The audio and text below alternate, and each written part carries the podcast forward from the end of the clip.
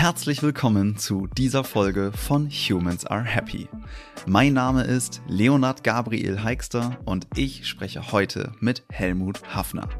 Helmut Hafner ist im Jahr 1945 geboren und bereits früh an Kinderlähmung erkrankt. Wir sprechen darüber, wie seine Krankheit sein Wohlbefinden beeinflusst, vor allem im positiven Sinne. Darüber hinaus engagiert Helmut Hafner sich seit seinem Studium für gesellschaftliche Teilhabe und bringt in verschiedensten Projekten Menschen aus allen Alters- und Kulturschichten zusammen. Wir kommen damit zum nächsten Thema von Humans Are Happy, die Wechselwirkung von Wohlbefinden auf individueller sowie gesellschaftlicher Ebene. Bevor es damit losgeht, möchte ich noch eine Bitte in eigener Sache ansprechen. Wenn dir dieses Gespräch oder dieser Podcast grundsätzlich gefällt und du Menschen kennst, die ihn auch mögen könnten, dann empfiehl Humans Are Happy gerne weiter. Damit machst du mir eine riesige Freude. Jetzt wünsche ich dir aber erst einmal viel Freude mit diesem Gespräch und sage herzlich willkommen, Helmut Hafner. Hallo, moin. Moin. Ich freue mich total, dass dieses Gespräch zustande kommt, jetzt im zweiten Anlauf. Wir hatten ja letztes Mal kurze technische Schwierigkeiten, aber diesmal soll's werden. Wir springen direkt rein. Wir beginnen immer mit ein paar kurzen Fragen beziehungsweise Sätzen, die ich beginne und du beenden darfst. Bist du bereit? Mhm. Ja, ich bin bereit. Sehr gut. Okay. Gesellschaftliche Teilhabe ist wenn möglichst viele Bürgerinnen und Bürger an Veranstaltungen, an politischen Geschehnissen, an kulturellen sich in irgendeiner Weise beteiligen können. Okay. Generationen zusammenbringen ist eine sehr wichtige Aufgabe, die organisiert werden muss, wenn sie über den familiären Bereich hinausgeht. Reden zu schreiben ist? Eine schwierige Aufgabe. Ich selber habe ja eine Menge Reden geschrieben, allerdings eingeschränkt auf Spezialthemen. Aber ich bin selber auch ein Redner. Das heißt, ich habe genauso viele Reden selbst gehalten und das macht es leichter. Altern in Würde ist? Dass die materiellen Bedingungen ähm, einigermaßen ausreichen. Das heißt, Menschen, die alt werden, sollen genug zum Essen haben. Sie sollen ein Dach über dem Kopf haben. Sie sollen warm haben, wenn es jetzt kalt ist. Würdevoll leben heißt, auf die wichtigsten Sachen ähm, nicht verzichten müssen. Aber eben, das sind nicht nur materielle, das ist erstmal natürlich die Grundlage, sondern es sind auch menschliche Kontakte, also Einsamkeit, kann ähm, gewollt sein und ist nicht, ist, ist keine Krankheit, sage ich jetzt mal, aber es kann schon dazu führen, dass man sich nicht mehr geachtet fühlt, nicht mehr gesehen wird. Denn Menschen, die nicht gesehen werden, das ist, glaube ich, das Schlimmste, was es im menschlichen, für die menschliche Seele gibt. Wohlbefinden ist. Ja, das ist ähm, etwas, im Unterschied zu Glück, was äh, länger anhält. Glück ist ja immer nur sehr kurze Momente. Aber Wohlbefinden ist, wenn diese materiellen Voraussetzungen erstmal da sind und man in einigermaßen Gelassenheit die Zeit an sich äh, vorbeiziehen lassen kann. Allerdings äh, muss man, das ist so eine meiner Grunderfahrungen, sich bewusst sein, dass nichts selbstverständlich ist. Also jede Sekunde kann in jedes Leben der Schrecken einbrechen. Ich weiß, dass das Leben eben viel Licht und Schatten kennt und Wohlbefinden ist dann schon ein Zustand, den, der möglich ist und den man anstrebt mit dem Wissen, dass es immer dieses Dunkel und Helle geben wird im Leben. Alles klar. Vielen Dank dafür damit unsere HörerInnen einen kleinen Eindruck dafür bekommen, wer du bist und wie du zu diesen Einschätzungen und Äußerungen kommst. Stell dich doch gerne einfach mal vor, wer bist du? Nimm dir gerne ein paar Minuten Zeit, äh, ab dem Zeitpunkt, der du sagst, der Sinn macht, bis zu dem Menschen, der du heute bist. Erzähl einfach mal von dir.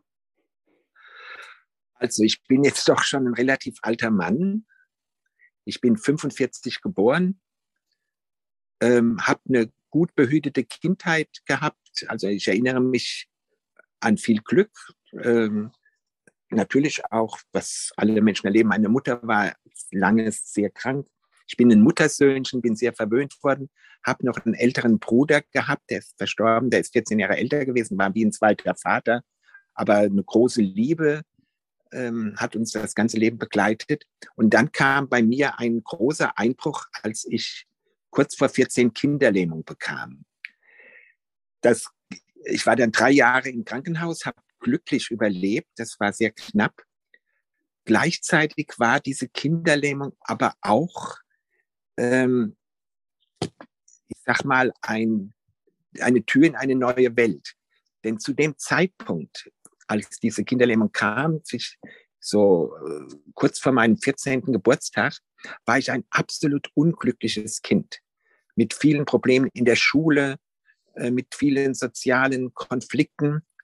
Und diese Kinderlähmung hat mich aus diesem Leben als pubertierender Junge einfach rausgerissen in eine ganz neue Welt ähm, hineinversetzt, wo ich plötzlich umsorgt, umhegt war.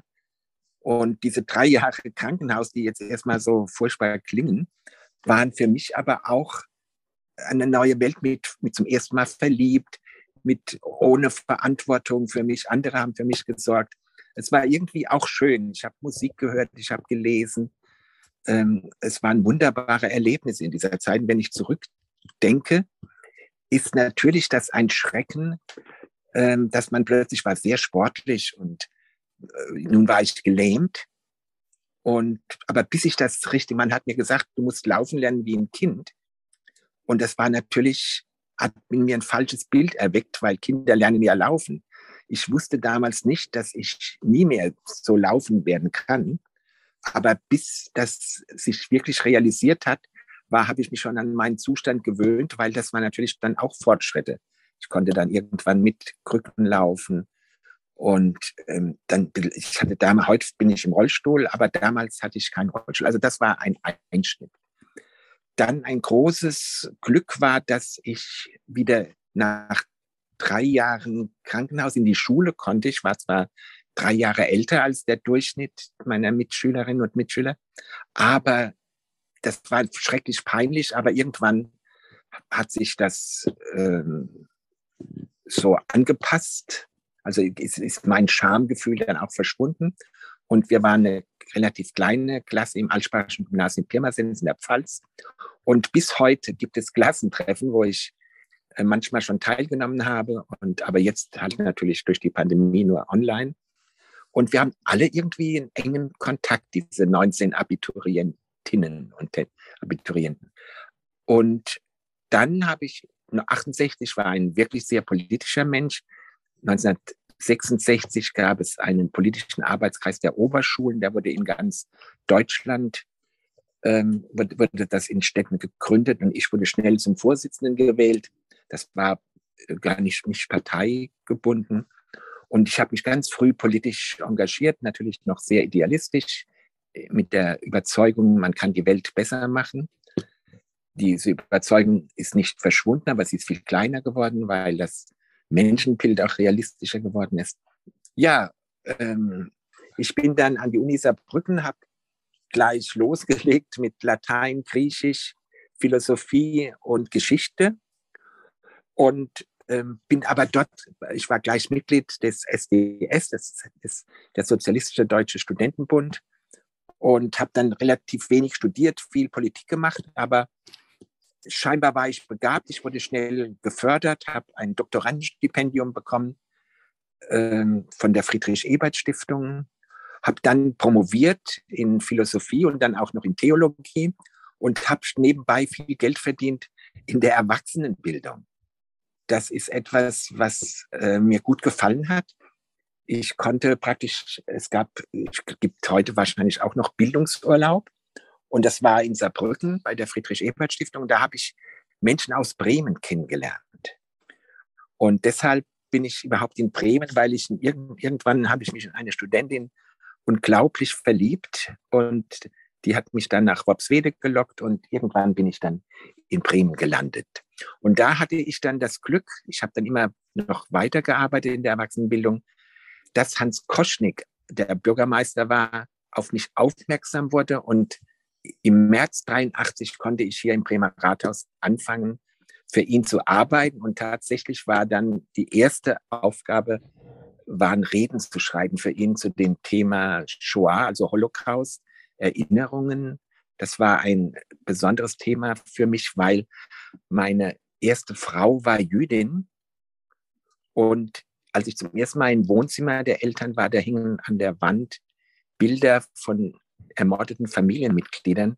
Und es gibt so ein wichtiges Wort, dass nicht sechs Millionen Juden ermordet sind, sondern sechs Millionen mal ein Mensch. Damals wurde das sehr konkret durch diese Familie. Und das ist bis heute ein zentrales Thema meines Lebens geworden. Wie kann es passieren, dass Menschen, die ein normales Leben führen, praktisch sich zu Mördern verwandeln. Denn die, wo gemordet haben, waren ja keine asozialen Monster, sondern das waren Rechtsanwälte, Chemiker, also richtig Teile einer bürgerlichen Gesellschaft.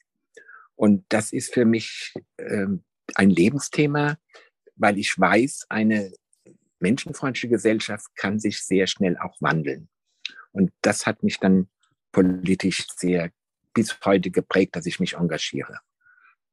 Und in Bremen habe ich dann halt, nachdem Hans Koschnick leider früh aufgehört hat, wurde sein Nachfolger Henning Scherf und Henning Scherf wollte keine Reden vorlesen, hat er nur ganz selten gemacht, auch nur zum Thema Holocaust. Und dann hat er mir die Freiheit gelassen, mich anderweitig zu engagieren. Und dann habe ich, das nennt man zivilgesellschaftliche Projekte erfunden. Das bekannteste ist die Nacht der Jugend. Aber es gab den Stadtplan der Religionen, wo ich verschiedene äh, Jugendliche aus verschiedenen Religionen zusammengeführt habe. Zum Beispiel mit muslimischen Jugendlichen haben wir die Synagoge besucht und umgekehrt jüdische Jugendliche sind in eine Moschee gegangen. Aber da waren auch buddhistische Jugendliche dabei und natürlich christliche. Das war so ein wichtiges Projekt. Dann ein Projekt, wo ich gerade heute drüber geredet habe, heißt das erste Buch. Also Kinder, die in die Schule kommen, bekommen ein Buch geschenkt. Mhm. Die Erstklässler, und zwar von Drittklässlern inzwischen geschrieben. Und alle Kinder, die eingeschult werden, bekommen dieses Buch geschenkt. Das ist vor allem wichtig, dass so Drittklässler schon lernen, die die Geschichten schreiben, so ein bisschen Verantwortung zu übernehmen. Da hat irgend, ähm, habe ich erlebt, dass bei dem Buchstaben Y, da gibt es nicht so viele, die mit dem Wort anfangen. Inzwischen haben wir das auch geändert, dass das Y im, mitten im Wort sein kann. Da hat, hat jemand vorgeplant, das Wort Jag in einer Schulklasse. Dann fragt ein anderes Kind, aber das verstehen die Kleinen doch noch gar nicht. Also der Drittklässler macht sich schon Gedanken, was die Erstklässler verstehen und nicht verstehen. Das ist ein Projekt, das bis heute weitergeht, inzwischen in zehn Städten auch praktiziert wird. Also es haben andere übernommen zu unserer Freude. Aber es gibt eben dieses Zivilgesellschaft, mein derzeitiges Hauptprojekt ist die Wertschätzung der ersten Generation der Gastarbeiterinnen und Gastarbeiter. Das habe ich schon vor drei Jahren begonnen, weil ich selber viele Freunde und Freundinnen habe, die aus der türkischen Community kommen. Und diese erste Generation hat ja ganz entscheidend geholfen, unseren Wohlstand aufzubauen. Und denen wurde nie richtig gedankt. Die kamen ja aus einem ganz fremden Land mit einer fremden Religion ohne die Sprache, haben hier wirkliche Drecksarbeit gemacht. Übrigens viele Frauen, nicht nur Männer. Zum Beispiel die berühmte Schokoladenfabrik Haché. Die hatten Frauen aus der Türkei, die ganz schwer arbeiten mussten, richtig ausgebeutet wurden, schlecht untergebracht waren, oft zu sechs in einem kleinen Zimmer. Und die haben praktisch ähm, Haché dann erfolgreich gemacht. Und denen wurde nie richtig gedankt. Und das war also mein Projekt, das ich vor der Pandemie begonnen habe. Und dann durch die Pandemie haben wir das jetzt als Online-Werk ähm, in die Welt gesetzt. Da sind wir noch mittendrin. Wir, Wie sieht das möchte, aus? Das sieht so aus, dass ich möchte, dass alle Menschen, die als Arbeitsmigrantinnen und Arbeitsmigranten nach Bremen gekommen sind, festgehalten werden. Wo man, ich arbeite da zusammen mit dem Fockum Museum wo man so eine Datenbank errichten werden, Zum Beispiel ein Freund von mir, Ercan Tama, dessen Tochter weiß natürlich kaum etwas über ihren Großvater, der mal hier eingewandert ist. Oder jetzt, ähm, heute habe ich telefoniert mit Bülent Usuna, ein sehr erfolgreicher Unternehmer in Bremen und europaweit, einer der erfolgreichsten IT-Unternehmer, ähm, dessen Eltern kamen, da war er fünf Jahre alt aus der Türkei, die sprachen kein Deutsch, die kamen nach Gröbelingen und ähm, ich habe die Familie kennengelernt. Das ist natürlich toll, wenn die Kinder von dem Bülent Usuna dann mal ihre Großeltern finden. Die müssen sie nur anklicken auf der Bank und dann erfahren sie, was, wann sind die nach Deutschland gekommen, was haben sie, wann sind sie überhaupt geboren, wo sind sie geboren, was waren sie von Beruf. Also ich selber weiß zum Beispiel sehr wenig über meine eigenen Großeltern. Ich weiß nicht, ob du weißt, wie deine Großeltern, welche Hobbys die hatten, was sie als Kinder, ob sie gelesen haben, was ihre Freude war.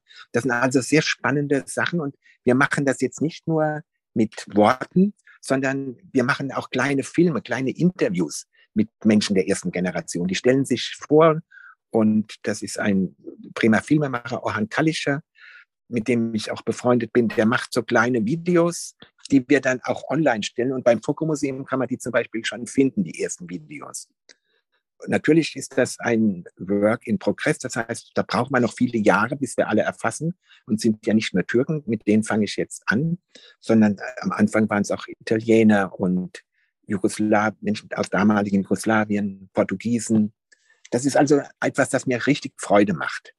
Ja, ähm, man hört es raus. Das, das ist das große Projekt, an dem ich jetzt dran bin.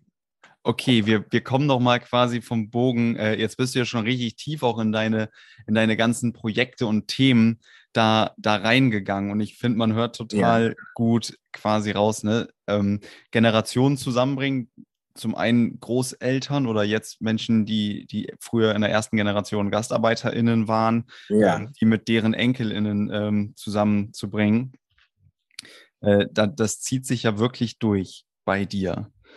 Ja. Äh, wie hat sich, wie hat sich da deine, dein Blick aber geändert? Du hast gesagt, du hast mal sehr idealistisch angefangen und bist jetzt eher realistisch im Menschenbild. Also ich, ich habe zum Beispiel früher politisch geglaubt, dass unterdrückte Völker, wenn sie befreit werden, ganz menschenfreundlich sich verhalten. Und dann kam natürlich große Enttäuschung. Ähm, in, in afrikanischen Ländern, die dann die ihre Regierungen stürzten. Oder Beispiel war der Iran. Der Schah war ein richtiger Mörder, aber die Nachfolger waren zum Teil ja noch schlimmer. In, in Afrika sind viele Befreiungsbewegungen, wenn sie, als sie an die Macht kamen, auch Unterdrückersysteme geworden. Und Beispiel äh, habe ich genannt, der Iran. Der Schah der war ja auch ein Anlass für die Studentenbewegung, als der Deutschland besuchte 1966, 67. Ähm, der hat sein Volk unterdrückt, auch gefoltert. Aber die, die ihn gestürzt haben, am Anfang war ich voll ähm, auf deren Seite und die hatten auch gute Ansätze, aber dann wurde plötzlich ein Mullah-Regime errichtet, das eigentlich noch schlimmer war als das äh, Regime vom Schah. Also das waren äh, Enttäuschungen, aber die haben meinen Idealismus insofern gedreht, als ich, als mir klar wurde, Menschen sind nicht nur gut, sie sind auch böse. Es gibt auch das Böse in dieser Welt. Und deshalb bin ich sehr, wie soll ich das sagen, ähm, nicht sofort begeistert, sondern ich gucke immer genau hin und weiß, man muss sehr achtsam sein, denn wo Macht entsteht, kann sie sich schnell auch in eine böse Macht verwandeln. Und Macht gibt es immer. Ohne Macht kann man ja praktisch nicht äh, regieren. Äh, und das ist, aber da bin ich inzwischen eben nicht mehr überzeugt, dass alles gut läuft, sondern dass wir, äh, zum Beispiel Macht muss immer kontrolliert werden. Die Mächtigen dürfen nicht ähm, allein gelassen werden, sonst sind sie selber verführt, ihre Macht zu nutzen. Ich würde mir selber auch nicht trauen. Du würdest dir selber auch nicht trauen. Nee, wenn ich jetzt Macht bekäme ähm, und zum Kaiser, dann würde ich schon dafür sorgen, dass ich ein Umfeld habe, das mir immer mich kritisch begleitet und sagt, ja, Helmut, da musst du aufpassen, dass, weil Macht verführt. Wenn du mächtig wirst Und die Leute, ich habe das ja im Kleinen erlebt, dass zum Beispiel ein Bürgermeister, ich war ja immer sehr nah dran an den letzten Bürgermeistern, dass die Leute sehr liebdienerisch sind. Die reden natürlich so, wie es, wenn sie auch, weil sie Interessen haben, wie es den Herren gefällt oder den Damen, wenn sie an der Macht sind. Und das ist schon, Menschen sind einfach komplizierte Lebewesen. Ja, das klingt auf jeden Fall so, aber das ist wahrscheinlich auch, das ist wahrscheinlich einfach wirklich die Natur von Menschen. Du unterteilst ja. aber in, in, Gut und Böse wirklich. Also ich finde, ähm, ich finde es deswegen spannend, weil ich gut, also gut und böse entsteht ja auch oft einfach nur durch unsere Bewertung ähm, und unseren moralischen Kompass von ja, ja, der Perspektive. Aber du sagst immer, es, es, also äh, gibt es das Böse? In meinen Augen gibt es, gibt es Gut und Böse auf dieser Welt. Wie definiert ähm, sich das denn überhaupt? ja, zum Beispiel, warum, wie kann es sein? Heute steht im Weserkurier ein großer Artikel über Syrien, wo jetzt Verbrecher in Deutschland vor Gericht stehen, ja. die unter Assad Menschen brutalst gefoltert haben. Ich habe syrische Freundinnen und Freunde und von denen weiß ich, wie wichtig ihnen dieser Prozess ist. Wie kann es sein, dass Menschen oder wie jetzt, wie die deutsche Geschichte zeigt, dass Menschen ein Kind an den Füßen packen und mit dem Kopf gegen die Wand schlagen? ist das nicht böse?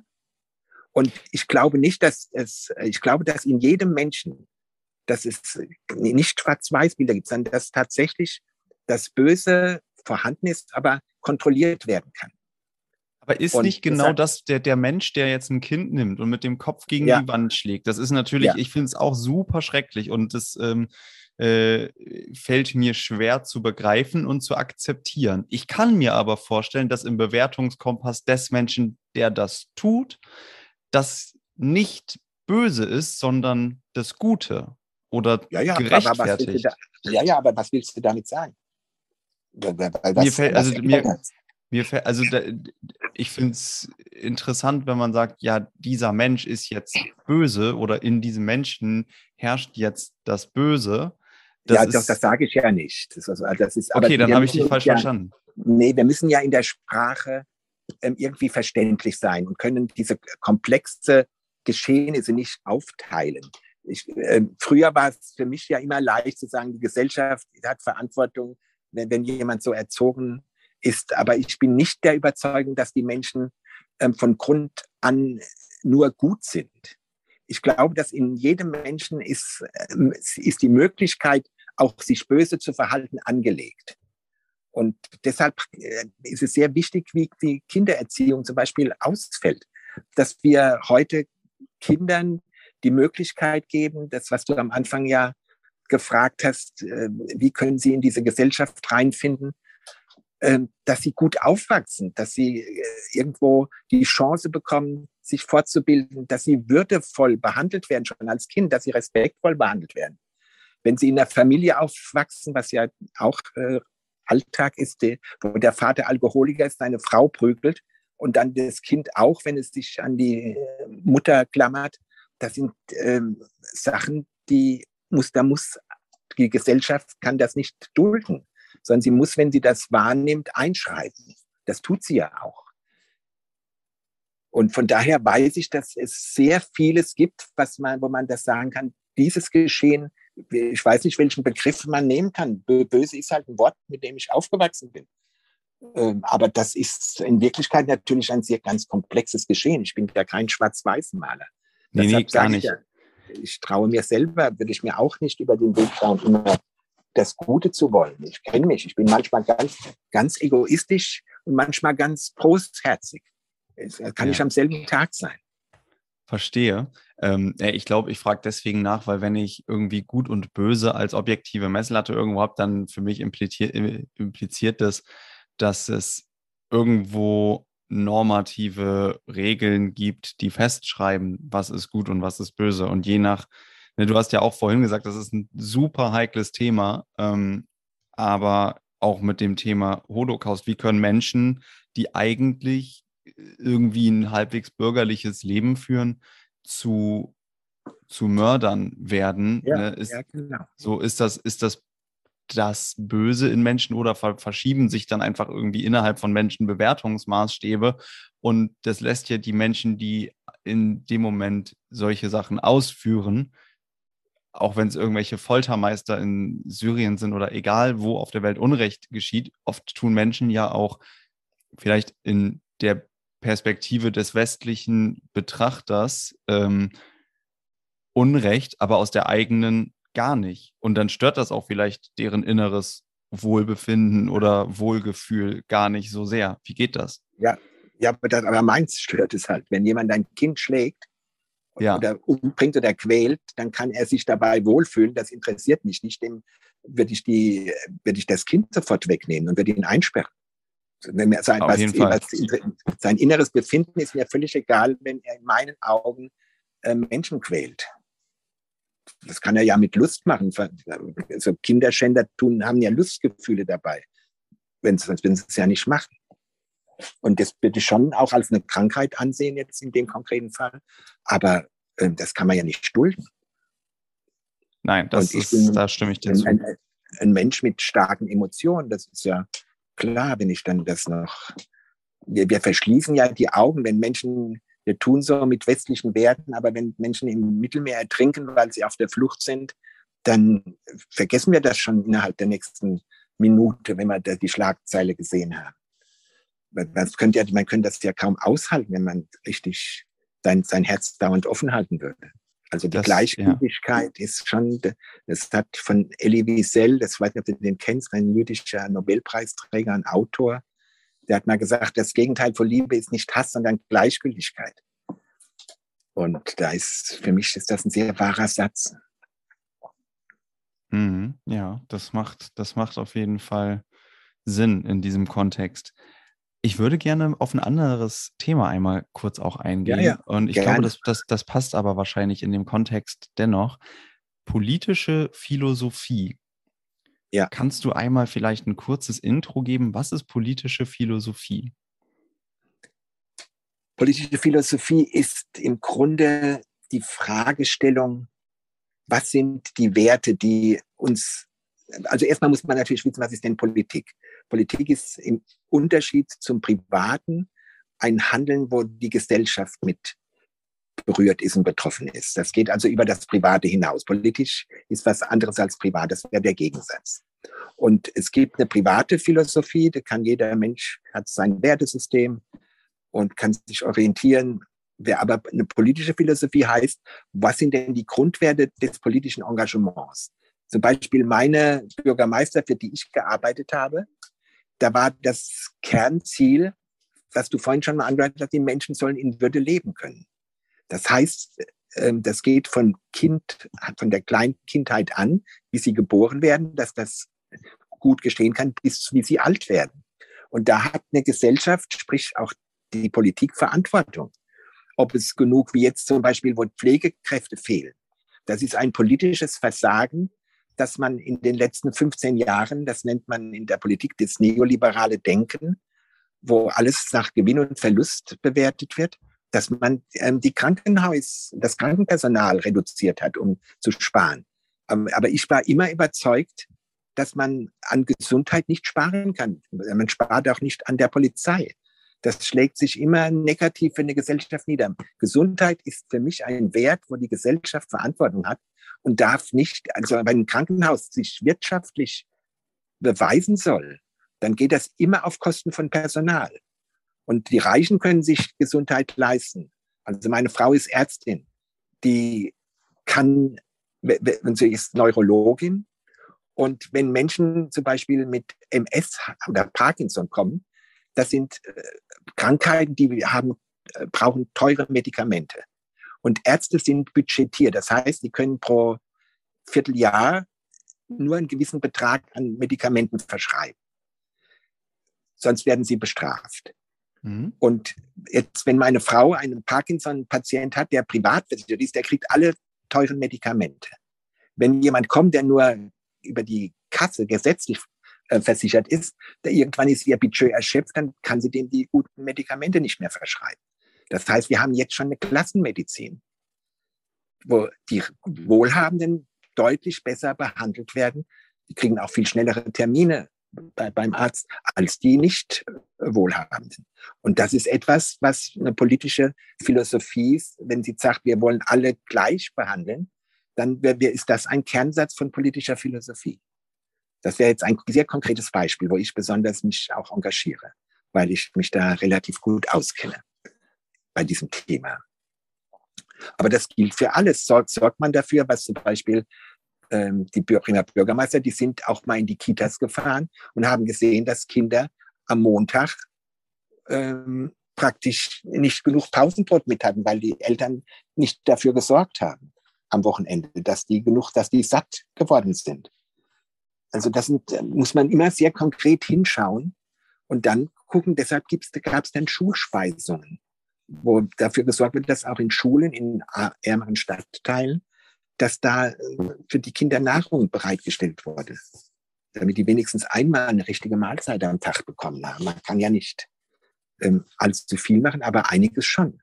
Und das sind ähm, Wertmaßstäbe, die gehören eben, das ist politische Philosophie, dass man sagt, was sind denn meine grundlegenden Ziele, was man für die Menschen machen soll, wenn man sich politisch verantwortlich fühlt, was man überhaupt kann.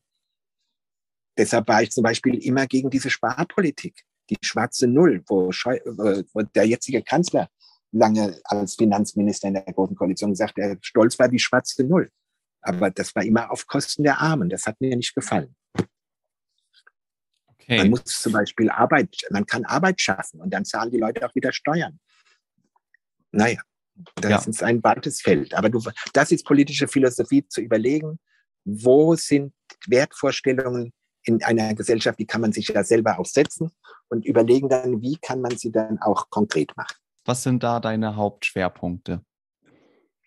Also was ich eben schon gesagt habe, wenn zum Beispiel die Bürgermeister, mit, für die ich gearbeitet habe, ähm, jetzt ja auch äh, Andreas Bovenschulte, den ich auch noch beraten darf, aber vorher Carsten Sieling und Jens Börnsen, da haben wir immer überlegt und da gehörte ich dazu. Deshalb hat mich zum Beispiel Jens Börnsen in diese, das nennt man ein Küchenkabinett, eine enge Beraterrunde geholt, weil erstmal ist in der Politik immer der Alltag im Vordergrund. Was ist jetzt gerade ähm, zu entscheiden? Aber politische Philosophie ist ja nachdenklicher, das ist langfristiger. Politik handelt ja immer sehr kurzfristig, weil Politiker stellen sich bei uns äh, alle vier oder fünf Jahre zur Wahl. Und wenn sie jetzt ähm, Maßnahmen entscheiden, die die Menschen ärgern, dann werden sie wahrscheinlich nicht gewählt. Deshalb, äh, wir wissen ja, dass vor der Bundestagswahl die Pandemie vernachlässigt wurde, die jetzt so sich dermaßen ausbreitet. Das hat man, man wollte die Leute nicht ähm, ärgern, damit sie ja nicht sozusagen radikale Parteien wählen. Und es ist, es ist wirklich kompliziert. Eine Demokratie hat wirklich den Nachteil, dass die Politiker gewählt werden müssen und deshalb sich auch zum Beispiel umweltpolitisch, das ist ja etwas, was du, ich weiß nicht, ob du, ähm, wenn du mal Kinder hast, welche Zukunft die haben, wohin wir uns entwickeln. Die Erde ist schon, so sagen es wenigstens die Wissenschaftler, so weit zugrunde gerichtet, dass sie sich kaum noch erholen kann. Und äh, gestern war ein Bericht vom Alfred Wegener Institut über die Polarkreise. Ich kenne die Frau Boetius, die Leiterin, die auch schon, äh, als ich noch im Rathaus war, uns mitgeteilt hat, dass die Daten, die sie erforschen, furchterregend sind. Die kann man gar nicht unter die Leute lassen, weil die Angst haben, dass dann ähm, die Menschen praktisch eher resignieren. Und es sieht wirklich nicht gut aus für die Zukunft. Allein was die Umwelt, das wird jetzt überlagert. Ohne die kleine Greta Thunberg und Fridays for Future wären wir bei beiden nicht so weit. Also das ist wieder ein Signal, dass auch Einzelpersonen wirklich was erreichen können ähm, auch politisch. Und das ist dann politische Philosophie, dass man grundsätzliche Fragen stellt und nicht der, nur den Alltag politisch organisiert, dass die Verkehrsbetriebe laufen. Ne? Das ist das überhaupt, dass die Polizei funktioniert. Das sind diese Arbeiten, die Politik erstmal verwaltungsmäßig macht, dass genug Bauland da ist, dass äh, wenn man sich so eine Stadt von oben betrachten würde, so aus dem Weltall, dann ist ja das schon erstaunlich, was alles funktioniert, dass die Ampeln gehen, ne, dass diese riesigen Verkehrsmassen, irgendwie, dass das alles läuft, das ist schon eine Verwaltungsleistung. Aber es gibt halt diese grundlegenden Werte, Fragen, wie können wir wirklich dafür sorgen, dass Menschen würdevoll leben können. Das ist der Kern für mich, auch von politischer Philosophie. Und wie können Menschen es trotz dieser ganzen schrecklichen Dinge jetzt schaffen, äh, sowas wie Klimawandel ja, es gibt ja auch, es oder gibt ja schön. Ähm, ich bin ja nicht den ganzen ja. Tag unglücklich. Ich bin mehr glücklich als unglücklich im Moment. Das ist, das ist gut. Und kannst du, kannst du unseren HörerInnen verraten, wie du das machst? Ja, indem ich mich freue, dass ich lebe. Erstmal. Weil ich weiß, es ist überhaupt nicht selbstverständlich. Ich könnte äh, morgen tot umfallen. Oder ein, ein Kind kann schwer erkranken. Vorhin habe ich mit einem Freund gesprochen, der ist wirklich schwer krank mit, der hat sich Omikron eingefangen. Ähm, also das ist, ich, was ich vorhin sagte, jede Sekunde kann in jedes Leben der Schrecken reinfahren. Und im Moment geht es mir gut. Ich, ich lese gerne, ich gucke gerne Serien, ich äh, höre gerne Musik. Ich habe Menschen, die mich äh, lieben, die ich liebe. Also ich bin im Augenblick ist mein Leben wirklich so, dass ich mich richtig freue. Aber ich bin immer schon bisher dankbar, dass ich überhaupt lebe.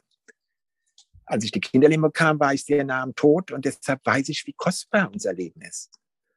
Und das ist mir sehr bewusst. Ich habe mal einen Vortrag gehalten, der heißt, der hieß Endlich Leben.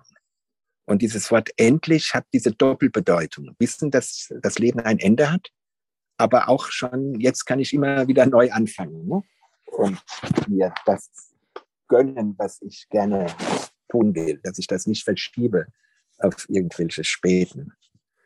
Also ich lebe wirklich gerne und hoffe, dass das noch lange so bleibt. Vollkommen, vollkommen verständlich. Ich würde gerne nochmal ähm, kurz fragen zum Thema ähm, Generationen zusammenbringen. Da hast du ja gesagt, du ähm, betreibst verschiedene Formen. Welche Form der Generationszusammenbringung praktizierst du denn genau? Also was ähm, jetzt etwas schwieriger geworden ist durch die Pandemie, vor der mhm. Pandemie mhm. habe ich zum Beispiel philosophische Cafés organisiert.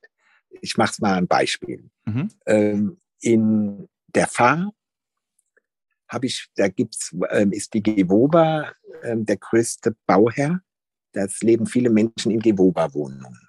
Und die Gewoba ist ein großer Wohnungsbaukonzern, mit deren Führung ich befreundet bin.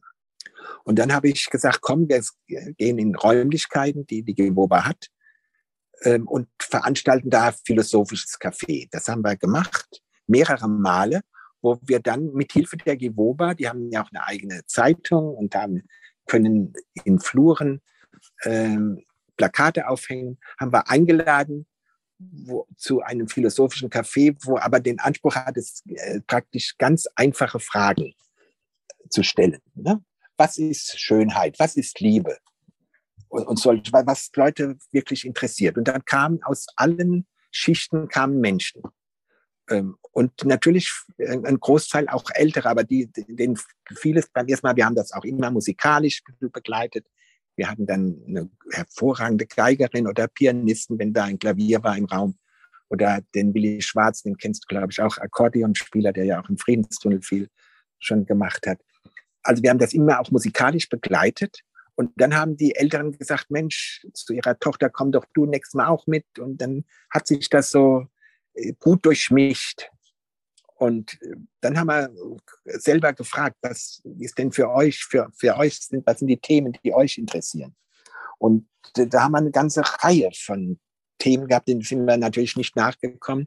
Und jetzt machen wir so einen virtuellen Salon, wo wir einfach, aber das geht nur für Leute, die auch dann Internet haben, die kriegen eine Mail zugeschickt. Wir haben ein Newsletter von weit über 1000 Menschen, die das, die das auch weiterleiten. Und da sind kleine Konzertstücke, da werden Texte, Gedichte gelesen, Fotografien ähm, und so fort. Also das ist eine Aktivität, die wir jetzt machen. Und getragen wird das von zwei Vereinigungen, die ich beide ähm, mitgegründet habe. Das eine ist die Anneliese Lose Stiftung. Wir bekämpfen Einsamkeit. Und das andere ist halt, nennt sich Netzwerk Zukunftsgestaltung und seelische Gesundheit. Wir sind ein gemeinnütziger Verein, über den läuft auch die Nacht der Jugend oder die Integrationswochen, die ich organisiert habe. Wie kann man das machen? Wie kann man Einsamkeit bekämpfen oder wie kann man seelische Gesundheit fördern? Also Einsamkeit bekämpfen ist sehr kompliziert, weil dieses Wort Einsamkeit ist ja mit Scham verknüpft. Wir machen zum Beispiel seit über zehn Jahren Weihnachtsfeiern in allen Stadtteilen, weil an Weihnachten ist Einsamkeit besonders zu spüren, weil das so ein Familienfest ist.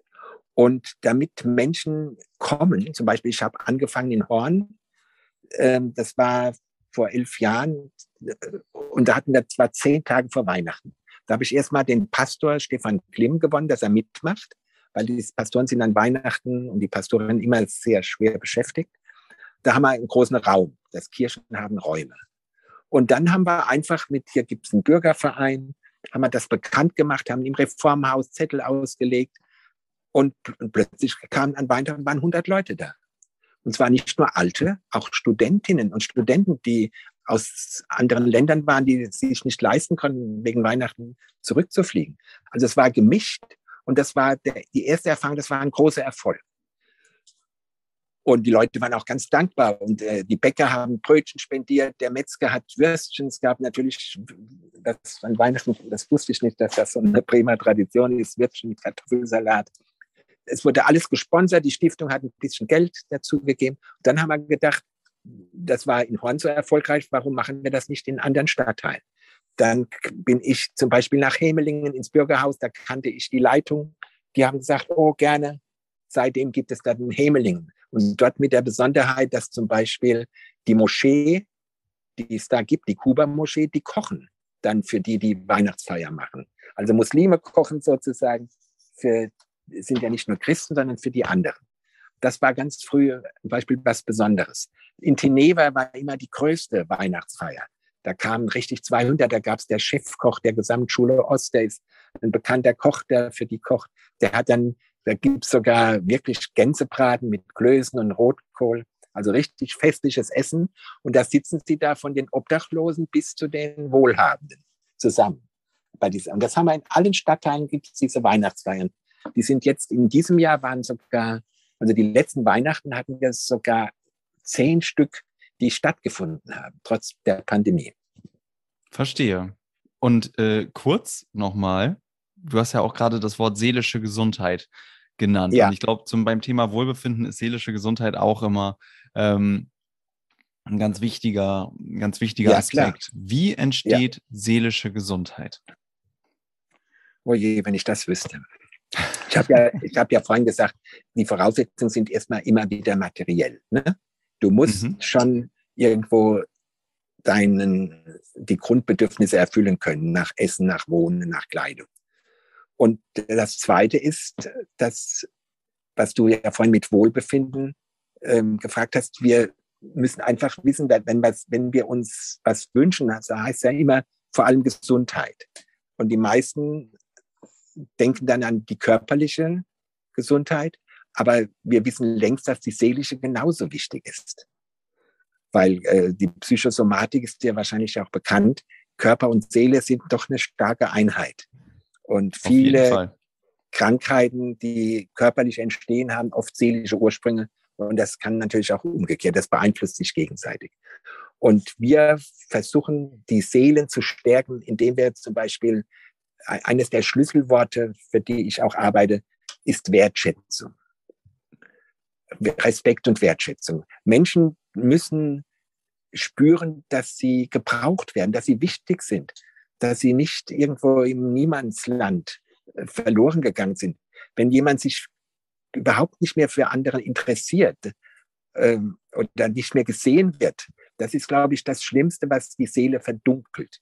Und jeder, der das Gefühl hat, ich werde noch gebraucht. Ich habe zum Beispiel eine Frau, die ich sehr, sehr gerne mag. Die ist schon weit in den 80ern. Äh, ist eine ganz aktive Frau.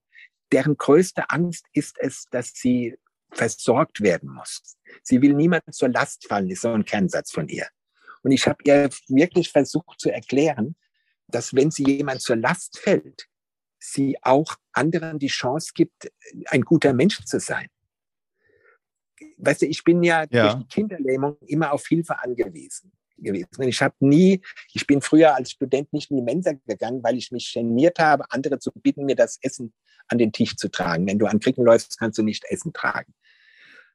Und bis ich irgendwann gemerkt, gemerkt habe, wenn ich jemand bitte, dass er mir das Essen dahinstellt, dann tut er nicht nur mir einen Gefallen, ich tue ihm auch einen Gefallen. Denn in dem Moment tut er was Gutes, das tut ihm auch gut. Und so habe ich dieser Frau erklärt, dieser älteren Dame, wenn du Hilfe in Anspruch nimmst, dann wird nicht nur dir geholfen, sondern auch die Person, die dir hilft, hat das Gefühl, etwas Gutes zu tun. Dadurch bekommt auch die andere einen Sinn im Leben. Also das ist immer doppelseitig. Und ich weiß, wenn mir jemand die Tür aufhält, wenn ich irgendwo hingehe, dann ist das für mich schön und wertvoll, aber auch für ihn oder für sie hat es einen Wert. Das ist vielleicht etwas kompliziert, aber das ist ähm, die Lebenswahrheit bestätigt das. Ne? Und das Dank. Äh, führt zu seelischer Gesundheit. Wenn man weiß, man wird gebraucht, man ist noch wichtig im Leben. Auch wenn man Objekt von Fürsorge ist. Danke, das ähm, finde ich ist ein, ist ein super guter Punkt. Ich würde ähm, auch im Anbetracht der Zeit gerne ähm, ja. zum Abschluss dir noch zwei kurze ja. Fragen stellen. Ja. Ähm, und die eine davon ist, über welchen Satz oder über welche Frage sollte jeder Mensch einmal nachdenken? Also das, was ich vorhin gesagt habe, dieses Wort endlich leben. Mhm. Wenn man da noch ein Ausrufungszeichen, dann ist es ja plötzlich auch ein Satz. Das fände ich ist schon gut in diesem Doppelsinn des Wortes. Okay, nehmen wir, nehmen wir so mit. Letzte Frage. Ja. Wenn dein Leben ein Buch wäre, welchen Titel würde es tragen? Das ist jetzt kompliziert. Lass dir ruhig Zeit. Ich würde es einfach Liebe nennen. Das war das 16. Gespräch bei Humans Are Happy und ich danke dir wie immer fürs Zuhören. Mein nächster Gesprächspartner heißt Frank Imhoff. Frank Imhoff ist von Beruf Landwirt und trägt das politische Amt des bremischen Bürgerschaftspräsidenten. Wir sprechen darüber, wie die politische Rahmengebung der Gesellschaft dem Wohlbefinden zuträglich sein kann und wie man als Politiker in Zeiten von Corona selbst an dem eigenen Handeln und Herausfordern nicht zerbricht. Wir machen dabei sprichwörtlich einen thematischen Rundumschlag und sind nicht immer einer Meinung. Ich denke, gerade deshalb lohnt sich das Gespräch aber umso mehr. Es wird herzlich, es wird konstruktiv und vor allem unterhaltsam. Um das Gespräch nicht zu verpassen, folge Humans Are Happy dort, wo du gerne Podcasts hörst oder abonniere den Humans Are Happy Newsletter. Ich freue mich, wenn du beim nächsten Mal wieder dabei bist und sage bis dahin, dein Leonard.